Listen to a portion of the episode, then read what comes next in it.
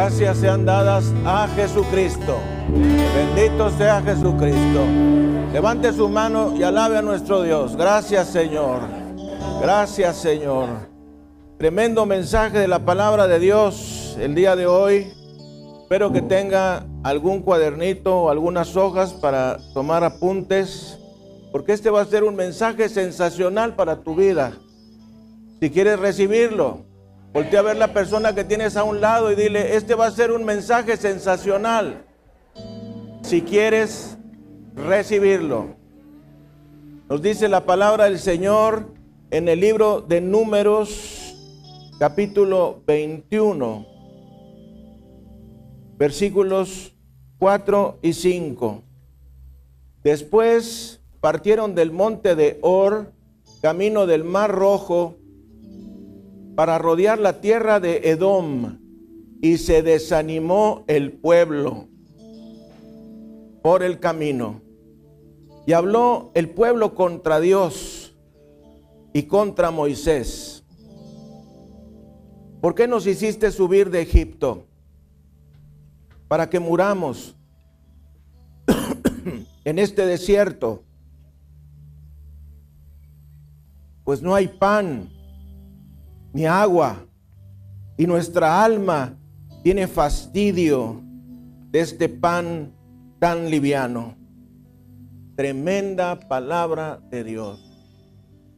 Este par de versículos 4 y 5 muestran el desánimo del pueblo de Israel en el desierto. Y hoy hablaremos sobre venciendo el desánimo. Vamos a orar. Padre, te damos las gracias en esta hora por Jesucristo, nuestro Señor, por quien hemos recibido todo, absolutamente todo, la vida, la salud y la grande salvación que tú has traído a nosotros por medio de Jesucristo. Gracias te damos, Dios Todopoderoso, porque nos has enseñado que todas tus promesas son en Jesucristo, sí, y en Él amén, para la gloria de Dios Padre. Y te pedimos que en esta hora el Espíritu Santo ilumine nuestros corazones y nuestro entendimiento espiritual para que podamos comprender las verdades tan profundas y tremendas que tiene tu palabra que podamos hacer las vidas en nuestras vidas, modificar nuestro estilo de vida y traer el éxito a nuestra existencia. Te lo pedimos, Padre, en el precioso nombre de Jesús.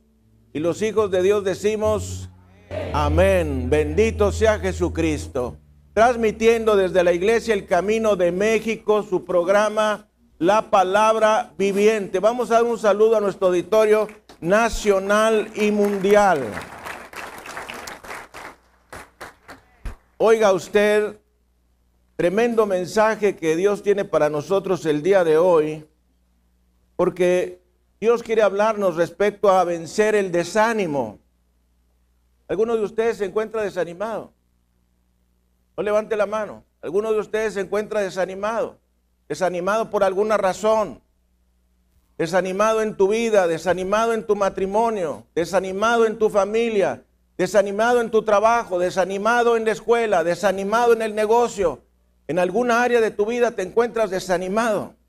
Bueno, hoy vamos a vencer el desaliento con la ayuda de Dios. El mundo está enfrentando un abismo mental y emocional.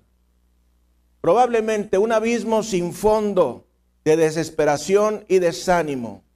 De acuerdo a la prensa asociada, el mundo se haya preocupado acerca de la economía nacional, preocupados respecto al futuro de nuestra nación en el mundo. Podemos ver ejemplos de desánimo en la Biblia. Fíjese usted, Job dijo, perezca el día en que yo nací y el día en que le fue dicho a mi madre, varón ha sido concebido. ¿Quién puede notar algo de desánimo en esas palabras? Todos. Gedeón se encontraba en dificultad y dijo, si Dios está conmigo, ¿por qué me ha venido esto a mi vida? Y esa es una pregunta bastante frecuente en las vidas de algunos cristianos. Si Dios está conmigo, ¿por qué me ha pasado esto? Si Dios está conmigo, ¿por qué me ha pasado lo otro? ¿Qué no es que Dios está conmigo? Otras palabras de desaliento las encontramos en la vida de Juan el Bautista. Él mandó a decir a Jesús, ¿eres tú el Mesías? ¿Eres tú el Mesías? ¿O habremos de esperar algún otro? Oiga usted, eso es desánimo en la Biblia. Desánimo. Juan el Bautista, primo hermano de Jesucristo, once meses mayor que él, desanimado y confundido respecto a si Jesucristo verdaderamente era el Mesías prometido o no lo era. Desánimo, desánimo, desánimo. Y esto lo encontramos a lo largo de todas las escrituras. Déjame decirte que quizá tú estás sufriendo desánimo, tu sonrisa se ha evaporado, tus sueños han sido aplastados, tu almohada está mojada con las lágrimas durante la noche. Has hecho grandes esfuerzos, pero has fracasado. El desánimo te ha convulsionado como una bestia de diez mil tentáculos, quitándote el gozo y la paz para vivir. ¿Cuándo viene el desánimo? El desánimo viene cuando tu negocio o trabajo se viene abajo. Desánimo viene cuando tu matrimonio fracasa y tus hijos son desparramados por el viento. Desánimo viene cuando las reservas económicas se resbalan como gelatina entre los dedos. Desánimo viene cuando la salud falla y entra el doctor a tu cuarto y te dice, usted tiene una enfermedad astrológica. Y esa es cáncer. Desánimo viene cuando tu esposa no te entiende, cuando tus hijos te decepcionan, cuando tus amigos se van y te critican. Es en ese momento cuando debes decir, ¿por qué te abate su alma mía? ¿Y por qué te turbas dentro de mí? Espera en Dios, porque aún he de alabarle. Esperanza mía y gloria mía. Bendito sea Jesucristo. Gracias Señor. Cuando Satanás te diga que tu salud se ha terminado, di, aún así le alabaré. Porque Él es mi roca, Él es mi fortaleza, Él es mi escudo, Él es Yahvé Rofe, Él es el Señor que me sana. Dele gloria y alabanza al Cordero.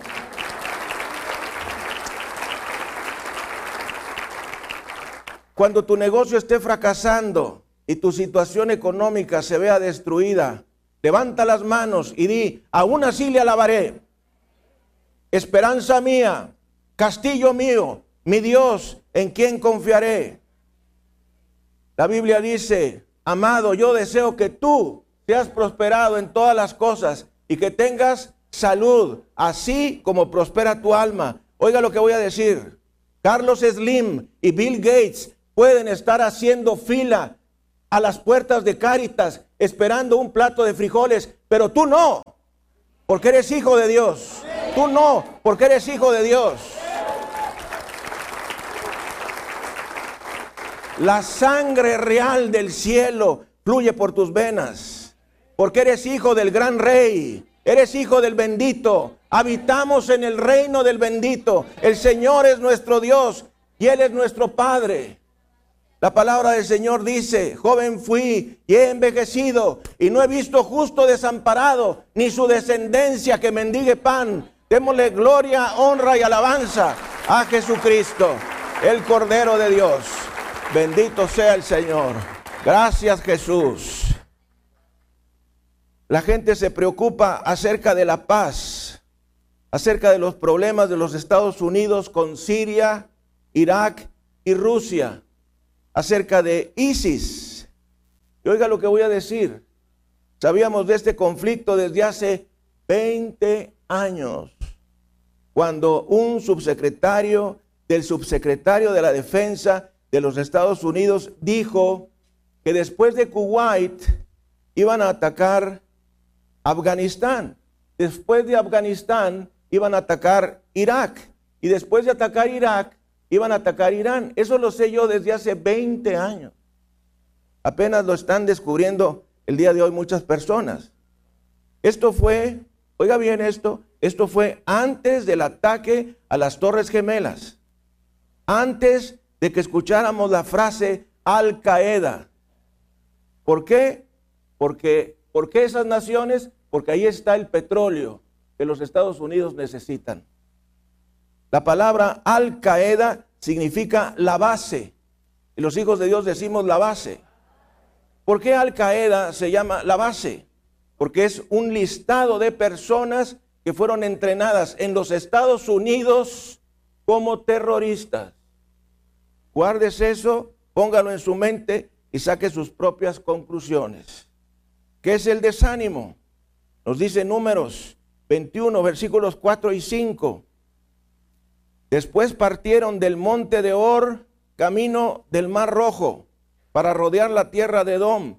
Y se desanimó el pueblo por el camino. Voltea a ver la persona que tienes a un lado y dile, se desanimó el pueblo por el camino. Vamos a profundizar mucho en esto. El pueblo se desanima en el camino. Cuando vino el desánimo al pueblo de Israel en tiempos de Nehemías, cuando estaban a la mitad del trabajo. Y nosotros generalmente nos desanimamos cuando estamos a la mitad de algo. Cuando salimos a un viaje, fácilmente podemos ver pasar una hora y otra hora, pero cuando falta la mitad es cuando nosotros nos desanimamos, porque ya queremos llegar. Lo mismo sucede en la iglesia, lo mismo sucede en la vida cristiana. Nos desanimamos a la mitad, como el pueblo de Israel. Y habló el pueblo contra Dios y contra Moisés. ¿Por qué nos hiciste subir de Egipto para que muramos en este desierto? Pues no hay pan ni agua y nuestra alma tiene fastidio de este pan tan liviano. Déjame decirte que el desánimo es pecado. El desánimo es pecado. El desánimo es falta de satisfacción respecto al pasado. Es desechar el presente y desconfiar del futuro. El desánimo es ingratitud por las bendiciones del ayer, indiferencia a las oportunidades de hoy e incredulidad a la palabra de Dios y al carácter de Dios. Eso es lo que es el desánimo y la decepción. Déjame decirte, Dios es fiel. Dios es fiel. Dios es fiel. Tengo 31 años de conocerlo y te puedo decir que Dios es fiel. 100 veces de cada 100, mil veces de cada mil, un millón de cada millón. Dios es fiel. Dios nunca me ha fallado a mí, ni te fallará a ti. Dios liberó a Israel. Dios puso a Goliat en las manos del el rey David. Dios liberó a Daniel de las fauces de los leones. Dios liberó a Jesús de la tumba. Dios te liberó a ti de tus pasadas enfermedades y lo hará en el futuro. Dios te escuchó cuando le hablaste acerca de tu hijo, de tu hija, y lo hará de nuevo. Bendito sea Jesucristo. Gracias Señor.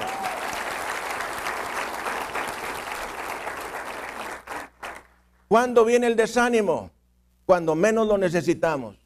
Voltea a ver la persona que tienes a un lado y dile, el desánimo viene cuando menos lo necesitamos. En el momento más inoportuno es cuando viene el desánimo a nuestra vida. Cuando necesitamos una idea milagrosa, cuando necesitamos que algo ocurra, es cuando lo que viene es el desánimo. Desánimo. Cuando menos lo necesitamos. Te encuentras desanimado cuando solamente ves el problema, pero no ves la solución. Estás desanimado cuando lo único que, lo único que buscas es que otros te apoyen en tu piripot pari de autocompasión. Eso quiere decir en tu pozo de autocompasión.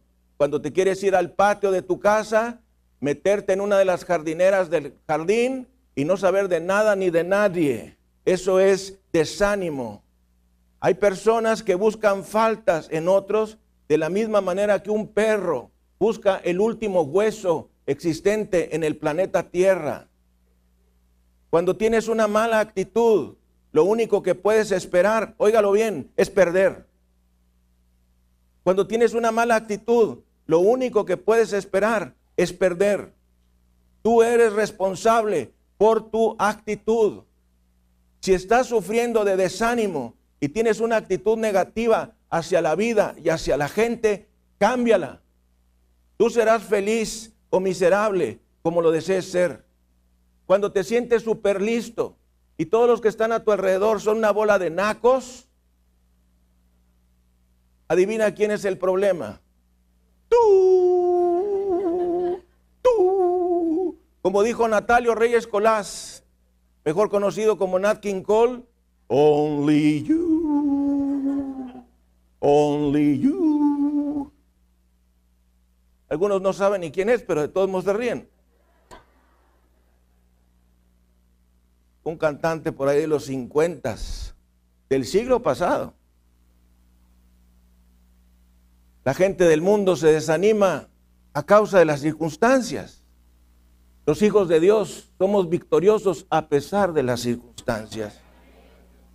Pablo y Silas cantaron a medianoche mientras se encontraban en una cárcel del primer siglo de la iglesia, no en Amoloya de Juárez con todas las comodidades, ni en el Ritz de París, ni, ni en el Adlon Kempinski de Berlín, no, en una cárcel del primer siglo de la iglesia, después de haber sido azotados con látigos de nueve colas, se encontraban sangrando y encadenados. Allí no maldijeron las tinieblas, no se quejaron de Dios, no blasfemaron contra Dios, sino que salieron de esa prisión con las llaves de la cárcel en una mano y con un salvo en la otra. Sea el nombre de Jesucristo bendito.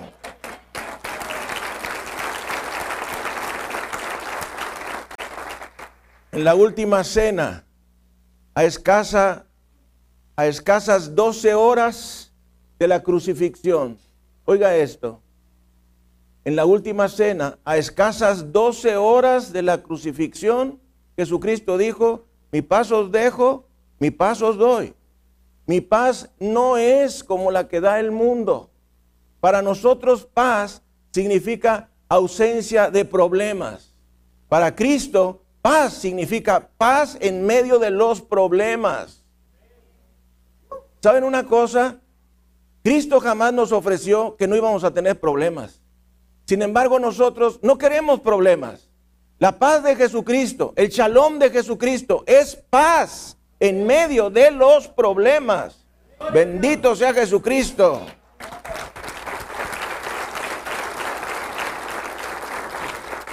El desánimo permanente es rebelión contra Dios. Nos dice Números 21:4, después partieron del monte de Or, camino del mar rojo, para rodear la tierra de Edom, y se desanimó el pueblo por el camino. ¿Saben cuántas personas eran? Cinco millones de personas. Cinco millones de personas estaban teniendo un momento de melox ¿Quién escogió el camino? ¿Quién escogió el camino? Dios. De modo que cuando se quejaron de su caminar en el desierto, ¿de quién se estaban quejando? De Dios.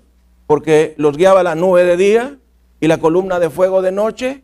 De modo que al quejarse de ese caminar por el desierto, de quien se estaban quejando era de Dios, no de Moisés, de Dios. Y a veces nosotros nos asustamos cuando tenemos problemas en nuestra vida.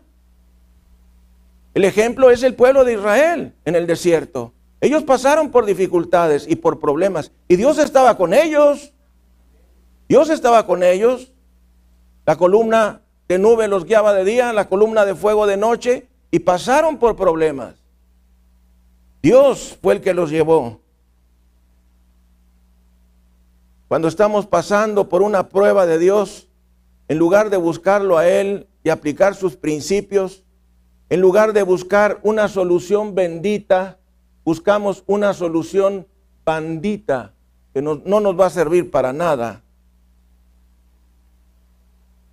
Quiero que oiga este principio que me ha ayudado en mi vida cristiana. El principio es que Dios es soberano Dios es todopoderoso. Dios es omnisciente. Dios es omnipresente. Dios es todo amor y Él te ama. Él es tu Padre. Dios es muy listo como para cometer errores. Y Dios es muy amoroso como para dejar de ser misericordioso. Voy a explicar eso. Dios es muy listo como para cometer errores. Dios no comete errores. Dios no juega los dados. Dios no juega al pico o mona. ¿Qué nos va a pasar a nosotros en nuestra vida? Dios es muy listo y no comete errores. Y Dios es muy amoroso como para dejar de ser misericordioso. Lo que pasa es que nosotros no entendemos, no entendemos, porque sus pensamientos no son nuestros pensamientos, ni sus caminos son nuestros caminos. Cuán altos son los cielos sobre la tierra, así son sus pensamientos, más que nuestros pensamientos y sus caminos más altos que nuestros caminos. Nosotros somos aparentemente listos, pero en realidad no lo somos. No podemos diferenciar un, buen día de un mal día. Para el mundo, el día que murió Jesús fue un día negro, conocido como Viernes Negro, por muchísimos siglos, hasta que la obra de la redención fue revelada a la iglesia y dejó de llamarse Viernes Negro para llamarse Viernes Santo. No podemos distinguir un buen día de un mal día, sino hasta después que han pasado muchos años en nuestra vida. Cuando José fue vendido en Egipto, él consideró un mal día. ¿Tú cómo lo considerarías? Si tus lindos hermanitos de carne te meten en un pozo y tapan el pozo con una losa para que no te salgas, ¿cómo considerarías eso? ¿Un buen día? ¿Un mal día? Bueno, quizá José pudo haber pensado que fue un mal día hasta que fue el segundo de Faraón y pudo alimentar a su familia y a su pueblo. De modo que nosotros no podemos diferenciar un buen día de un mal día hasta que hayan pasado muchos años y podamos meditar qué fue lo que ocurrió en realidad en nuestras vidas. El Señor llevó al pueblo de Israel 400 años en el desierto para que ellos supieran lo que había en su corazón. Y a veces Dios, oiga bien esto, a veces Dios permite pruebas en nuestras vidas para que nosotros podamos conocer cómo estamos en nuestro corazón. Dios ya sabe cómo estamos. Los que no sabemos somos nosotros. Y la prueba evidencia nuestra condición. ¿Cómo saber si creemos en Dios si nunca nos pasan cosas negativas? ¿Cómo saber que Dios sana si siempre hemos estado sanos? ¿Cómo saber que Dios provee si no tenemos necesidad económica? Tenemos que pasar por pruebas y dificultades para poder reconocer que Dios hace cosas en la vida de los creyentes. Bendito sea Jesucristo.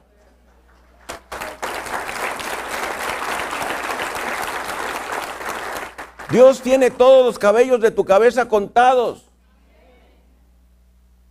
En algunos de nosotros es más fácil contarlos. A ti te gusta una chica y le pides que se case contigo. Ella te rechaza y diez años después en una fiesta de graduación ves a esa chica convertida en la ballena Willy y más arrugada que un perro Charpey. Y dices, gracias a Dios que no me casé con esta vieja. Gracias a Dios que no me casé con esa montaña de carne y con esa momia de Guanajuato. Tú puedes tener un limón y agriar tu vida o hacer una limonada y refrescarte en tiempo de calor. Tú puedes enfrentar un revés en tu vida y quejarte o encontrar una solución. Dios quiere que prosperes más de lo que tú deseas prosperar o yo deseo que tú prosperes. Él dice, amado, yo deseo que tú seas prosperado en todas las cosas y que tengas salud, así como prospera tu alma. Dios quiere que prosperes, Él quiere bendecirte espiritualmente, naturalmente y financieramente en todo donde pongas tus manos. Bendito sea el Señor.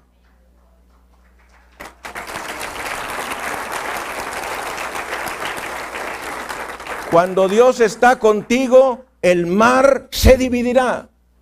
Cuando Dios está contigo, el maná caerá cada día del cielo. Cuando Dios está contigo, saldrá agua de la roca. Cuando Dios está contigo, hallarás acceso a la salida. Cuando Dios está contigo, tendrás la convicción de que todo va a estar muy bien.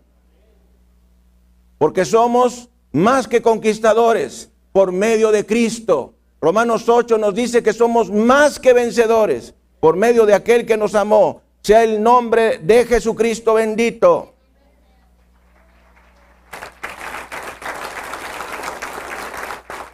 ¿Cuál es la causa del desánimo?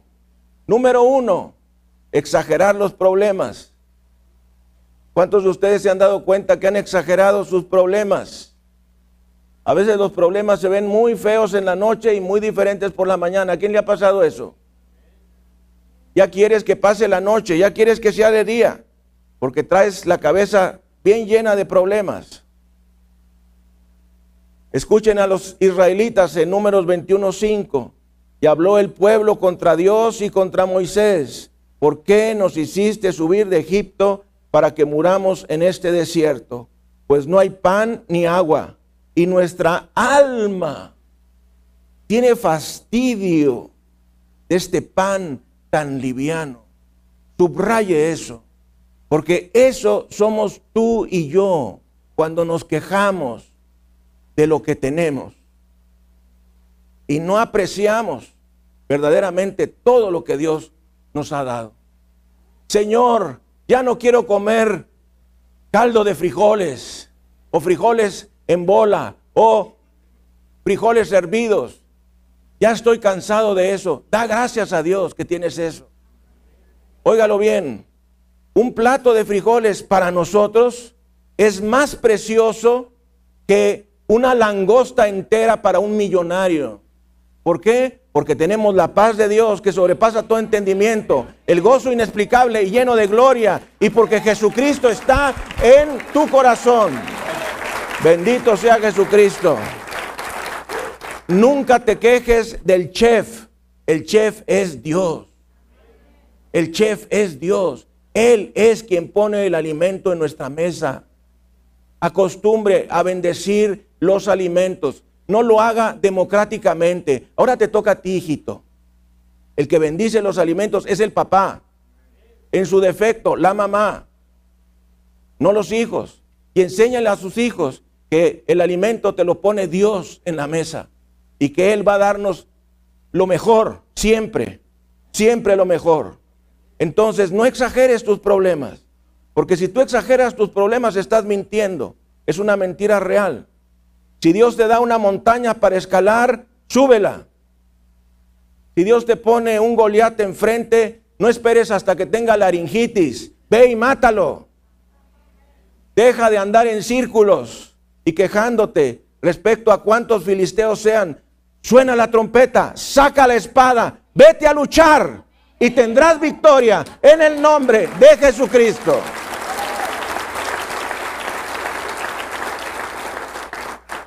Estás en la cárcel de Filipos, canta.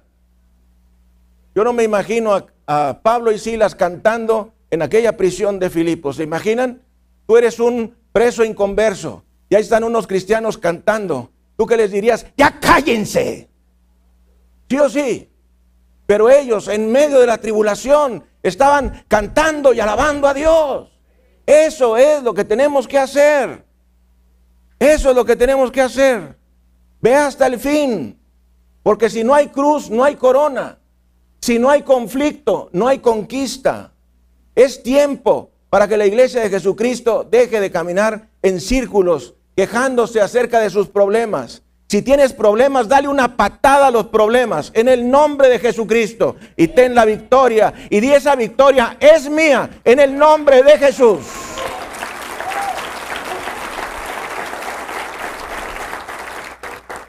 Hay una exageración muy frecuente en las jóvenes que me dicen, oh pastor, yo no me he casado. Yo les pregunto, ¿cuántos años tienes? 20 años. Bueno, eso no es exactamente estar muriendo de vieja.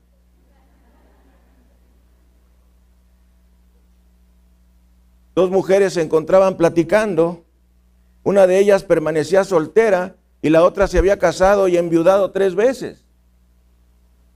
Le decían la, la viuda alegre. Entonces la que aún permanecía soltera le dijo, tú tienes esposos para cremar y yo todavía no encuentro uno. El desánimo viene por el resultado de las cosas. Viene la mitad de las veces por las cosas que no hicimos a nuestra manera. Y la otra mitad por las cosas que hicimos a nuestra manera. Tú dices, oh pastor, yo sería feliz si me caso con Pacorro. Te casas con Pacorro y te das cuenta que si tu esposo concursara en un concurso de personalidad con un poste, el poste ganaría.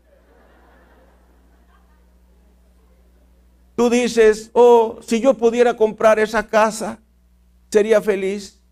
Compras la casa y te das cuenta que el sol te da de frente prácticamente todo el día. Y el aire corre en sentido contrario de modo que puedes trabajar de mentiróloga en la televisión. El desánimo viene por falta de tolerancia.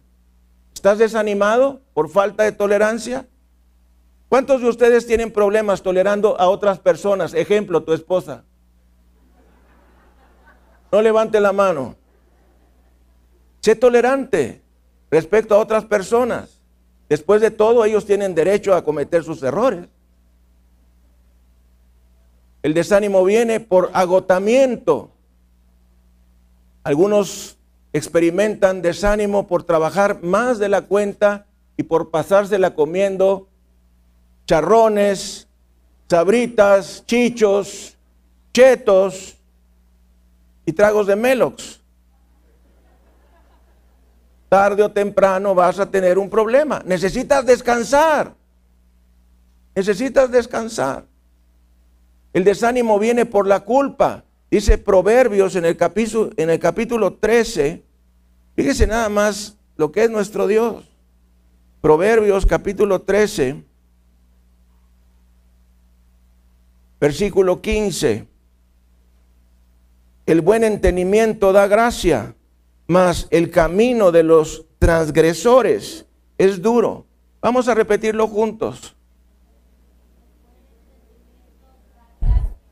El buen entendimiento da gracia, mas el camino de los transgresores es duro. ¿Quién hace duro el camino de los transgresores? Dios.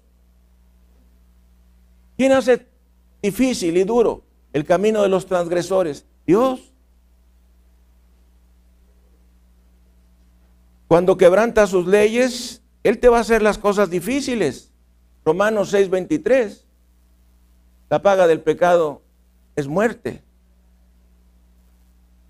No puedes ver revistas y películas pornográficas y tener el gozo del Señor. No puedes robar tus diezmos a Dios y pedirle a Dios que te prospere económicamente cuando Dios dice que eres un ladrón. No puedes mentir en los negocios y tener el sueño de los justos y la paz de Dios. Déjame decirte algo, el dinero podrá comprarte muchas cosas, pero no una conciencia tranquila. No podrás abusar de tu esposa, no podrás negligir a tu esposo o a tus hijos y esperar que Dios responda a tus oraciones. Dios no lo hará. Tus oraciones son nulas. Y cada vez que des un paso adelante, Él te echará hacia atrás. Fíjese, primera de Pedro 3.7. Este es un versículo que todos los hombres deberíamos memorizar. Primera de Pedro 3, versículo 7. Dice, vosotros maridos, igualmente vivid con ellas sabiamente, dando honor a la mujer como a vaso más frágil y como a coherederas de la gracia de la vida, para que vuestras oraciones no tengan estorbo. Este versículo dice que si nosotros tratamos mal a nuestra esposa, Dios no va a escuchar nuestras oraciones. Tan, tan, tan, tan. ¿Qué tal? Dice, vosotros maridos igualmente, vivid con ellas sabiamente, dando honor a la mujer como a vaso más frágil. No que sea frágil, como, como que es, como que es un vaso más frágil. ¿Tú crees que las mujeres son frágiles? No son frágiles, no son frágiles. ¿Quién tiene los hijos? Las mujeres. Si los hombres tuviésemos los hijos, nada más tendríamos uno. Y si acaso. He visto hombres morirse porque tienen una cortadita de medio centímetro en un dedo. De modo que la palabra dice que si nosotros no tratamos bien a nuestra esposa, Dios no escucha nuestras oraciones. Dice que tratemos a nuestra esposa como vaso más frágil. Cuando estudiamos hematología nos enseñaron que la fórmula cromosómica de la mujer son doble X, XX, y la del hombre XY. Y déjame decirte que la fuerza está en el cromosoma X.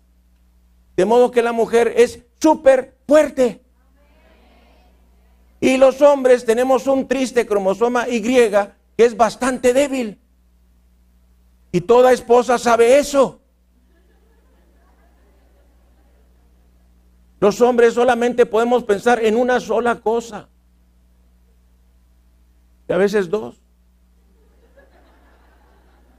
Las mujeres pueden pensar en muchas cosas y hacer muchas cosas al mismo tiempo. ¿Qué hace una señora mientras está cocinando? Está orando, está callando a sus hijos, está viendo la televisión y está cantando al mismo tiempo. Nosotros solamente podemos hacer una sola cosa a la vez. No nos distraiga. No nos distraiga. No nos distraiga. En el momento cuchi cuchi no le digas a tu esposo, hay que pagar la luz. Hay que pagar el agua. Ya cayó el pago de la tarjeta. No le diga esas cosas porque le mata la inspiración.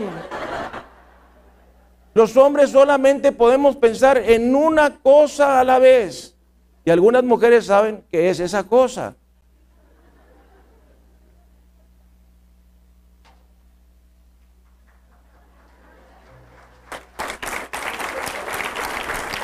Así es que señora, señora, sea buena con su marido. ¿Saben que el matrimonio es parte del plan de Dios para la felicidad? ¿Quiénes son los que lo arruinamos? El matrimonio es parte del plan de Dios para la felicidad del ser humano.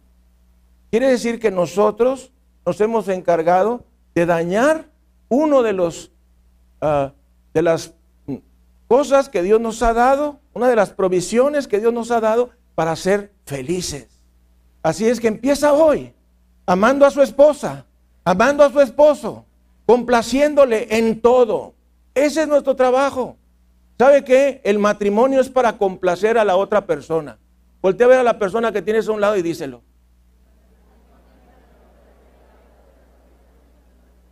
Ahora voltee para el otro lado ¿Saben una cosa? La mayoría de nosotros nos casamos para que la otra persona nos hiciera felices a nosotros. Error. Nosotros nos casamos para hacer feliz a otra persona, no para que nos hagan felices. El marido es el dador del amor. El marido no puede esperar la, la reciprocidad de la mujer si no da primero el amor. Y toda mujer cristiana lo sabe. Si el marido da amor, la mujer no tiene ningún problema para sujetarse. El problema es cuando no se siente amada. Cuando no se siente amada. Y óigalo esto, la mujer vive por sentimientos. Por sentimientos. Más que dinero, tu esposa quiere sentimientos. Quiere afecto, quiere cariño, quiere palabras. Y las mujeres dicen, algunas no les gustó lo del dinero, yo lo sé. Pero es verdad. Todo el dinero que le dieras a tu mujer y la tratas mal, de nada sirve. Mejor dale menos y dale más afecto. ¿Verdad? No vaya a decir mañana, eso dijo el pastor. Así lo voy a hacer. No, dele sus 50 pesotes y que sea feliz.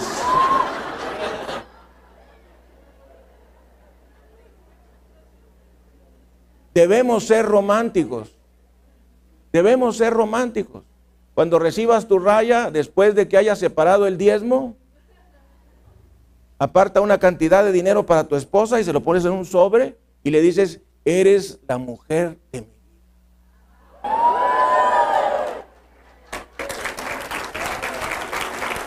Entonces, esas palabras, esas palabras con el dinerito adentro, wow, Hágalo. Yo escuché una vez a alguien enseñarnos que dejáramos tarjetitas diciéndole a nuestra esposa ahí en el peinador, en el refrigerador, en la mesa, te amo, eres preciosa, siempre te amaré. Funciona, pero más funciona con dinero en un sobre.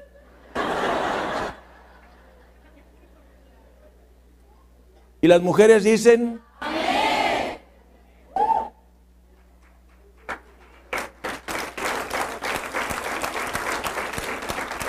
La palabra hebrea por la que se traduce desánimo significa también quebrado o roto. No hay mejor descripción para el mundo el día de hoy. El mundo de hoy se encuentra quebrado, se encuentra con matrimonios rotos, hogares rotos, familias rotas, leyes rotas, promesas rotas. Es una generación que habla de libertad, pero libertad de la moralidad libertad de la palabra de Dios, libertad de las responsabilidades, libertad de la verdad. ¡Qué broma! Nosotros no somos una sociedad libre, somos el grupo más grande de esclavos que ha pisado este planeta. La gente es esclava del teléfono celular, del internet, de la televisión, de la música rock, de la pornografía, del sexo libre, de las perversiones sexuales, de la homosexualidad y el lesbianismo, del alcohol, de las drogas, el SIDA y algo más, el papiloma virus, están haciendo estragos en la humanidad. El día de hoy, gran cantidad de cáncer oral. ¿De qué manera llegó el papiloma virus a la boca y a la garganta? Piénselo. Está creciendo. Esa fue la causa del divorcio de Michael Douglas con Catherine Zeta Jones. Cuando le encontraron a él cáncer oral, y la ciencia dice que ese cáncer oral viene por papiloma virus, le dijo Catherine Zeta Jones, ¿y de dónde lo sacaste? Y yo no tengo papiloma virus. Se acabó. Las personas están esclavizadas al materialismo, al Dios de estas cosas. Están esclavizadas al hedonismo, el Dios del placer. El ser humano no es libre. El ser humano no es libre. Puedes llenarte de filosofías antiguas y modernas. Puedes tomar tranquilizantes y antidepresivos hasta que se te crucen los ojos y babés. Y no se te quitará el desaliento ni el temor. El mundo vive en temor. Si la palabra pecado afecta tu mente, no es porque seas muy intelectual como para poder aceptarlo, sino porque te has vuelto muy inmoral e insensitivo para discernirlo. ¿Has buscado a los psicólogos para que te expliquen del pecado en lugar de ir con Jesucristo para que te limpie el pecado? El mundo ha buscado a predicadores cobardes. Óigalo bien, el mundo ha buscado a predicadores cobardes que apapachan el pecado de los creyentes de su iglesia y no lo conducen al único y suficiente Salvador, quien es Jesucristo. Quiero que escuches esto. Lo único que puede limpiar la maldad y el pecado de tu alma es la sangre de Jesucristo. ¿Qué me puede dar perdón? Solo la sangre de Jesús. Hay una canción que cantábamos mucho hace muchos años que decía, ¿qué me puede dar perdón? Solo de Jesús la sangre y un nuevo corazón. Solo de Jesús la sangre. Cuán hermoso es el caudal que limpia todo mal. No hay otro manantial, solo de Jesús la sangre. Solo de Jesús la sangre. La sangre de Jesús. La sangre de Jesús. ¿Qué puede lavar tus pecados? Solo la sangre de Jesús. ¿Qué puede hacerte íntegro de nuevo? Solo la sangre de Jesús. ¿Qué puede hacerte santo de nuevo? Solo la sangre de Jesús. Cuán precioso es el flujo que nos hace más blancos que la nieve. Ninguna otra fuente, solo la sangre de Jesús. Y yo te digo, hermano, hermana, que si oras pidiendo la sangre de Jesús, alabarás a Dios. Tu alma se levantará y conocerás que Jesucristo y solo Jesucristo es la respuesta. Vamos a inclinar nuestra cabeza y vamos a cerrar nuestros ojos. Y saben, es el Espíritu Santo que nos ha guiado a esta enseñanza el día de hoy. ¿Hay desánimo en tu vida? ¿Hay desánimo en tu matrimonio? ¿Hay desánimo en tu familia? ¿Hay desánimo en tu trabajo? ¿Hay desánimo en la escuela? ¿Hay desánimo en los negocios? ¿Hay desánimo en la iglesia? ¿Te sientes desanimado? El estar desanimado no es un asunto de tu alrededor, es un asunto tuyo. La palabra desanimado literalmente quiere decir sin alma, sin ánima, sin ganas, sin deseos de esforzarte. Frecuentemente nuestro desánimo viene por falta de la palabra de Dios en nuestra vida. Vamos a orar. Repita junto conmigo con su corazón. Dios Todopoderoso, no entiendo por lo que estoy pasando. No veo la salida, pero quiero alabarte, porque sé que tú eres el Dios que nunca falla. Señor, sé que tú eres muy listo para cometer errores y muy amoroso como para dejar de ser misericordioso. Quiero agradecerte por sanarme la última vez. Quiero agradecerte por luchar por mí la última vez. Quiero agradecerte por todo lo que has hecho por mí. Y si tú no haces otra cosa por mí que lo que ya has hecho, aún así te alabaré. Ahí en su lugar, alabe a nuestro Dios. Bendito y alabado seas. Perdónanos, perdóname por dejar de leer tu palabra, de donde brota la vida. Perdóname porque la falta de palabra no ha podido impedir el pecado en mi vida. Perdóname por mi desaliento. Perdóname por estar desanimado. Perdóname porque no le encuentro sentido a mi vida. Perdóname porque no entiendo tus caminos. Pero quiero agradecerte por todo lo que has hecho por mí te alabo, te bendigo y te pido me laves con la sangre bendita de Jesucristo. Señor Jesús, trae paz a mi corazón, dame esa paz que el mundo no puede dar. Quiero alabarte y bendecirte todos los días de mi vida. Y el pecado quedará atrás en mi vida. Hoy decido ir hacia adelante al premio del supremo llamamiento en Cristo Jesús, Señor y Dios nuestro. Amén y amén. Gracias Señor. Aplaudamos a nuestro Dios. Gracias Señor. Bendito sea Jesús.